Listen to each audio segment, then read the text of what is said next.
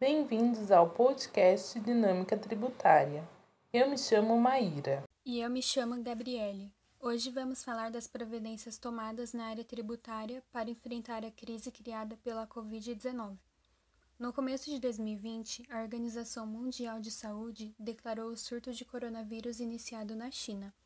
No Brasil, a pedido do governo federal, foi publicada a Lei nº 13979 no dia 6 de fevereiro de 2020, onde foi declarado estado de calamidade pública. E a partir daí, estados e municípios vêm decretando medidas de enfrentamento. No Brasil, o Ministério da Saúde recebeu a primeira notificação de um caso confirmado de Covid-19 em fevereiro de 2020. Após essa data, os números começaram a aumentar. Devido ao país não ter capacidade em leitos hospitalares e com a intenção de conter o vírus, foi aprovado neste ano algumas resoluções, decretos e portarias para administrar a situação do Brasil. As empresas tributadas pelo regime do Simples Nacional teve seus impostos prorrogados de forma segregada, conforme resolução número 152 de 18 de março de 2020 e a resolução número 154 de 3 de abril de 2020 o ICMS e ISS com prazo de prorrogação de três meses, e os tributos federais, IRPJ, CSL, PIS, COFINS, INSS e IPI, com prorrogação de seis meses. Os parcelamentos administrados pela RFB e pela PGFN e os tributos apurados no âmbito do Simples Nacional, incluindo o microempreendedor individual, ficam prorrogados até o último dia do mês de agosto, outubro, dezembro, referente às parcelas de maio, junho e julho,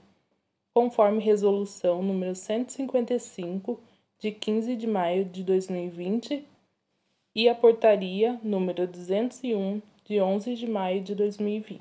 Através da resolução número 17 de março de 2020, foi concedida a redução temporária da alíquota dos produtos considerados essenciais como medicamentos, equipamentos de proteção pessoal, respiradores, álcool, gel antisséptico, máscara, entre outros listados no anexo único da resolução. A alíquota teve a redução a zero sobre o imposto de importação.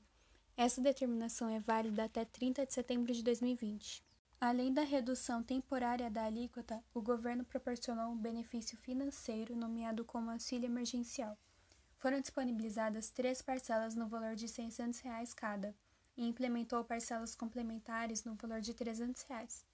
O auxílio emergencial é pago após uma avaliação dos requisitos estabelecidos na medida provisória número 1000, de 2 de setembro de 2020. Além do auxílio emergencial, o governo elaborou o Programa Emergencial de Manutenção do Emprego e da Renda.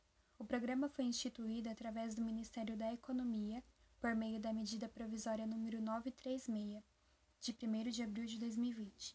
Foi convertida na Lei nº 14.020, de 6 de julho de 2020. O benefício emergencial de preservação do emprego e da renda, o BEM, é devido a partir da data do início da redução de jornada de trabalho do salário ou da suspensão temporária do contrato de trabalho. Com uma das maiores cargas tributárias do mundo, a arrecadação dos impostos pode impactar na capacidade econômica do país. As mudanças adotadas em função de conter e combater o vírus, diante da preocupação em ajudar os contribuintes para que não ocorresse um aumento na inadimplência na arrecadação dos impostos, foram realizadas as medidas apresentadas neste podcast.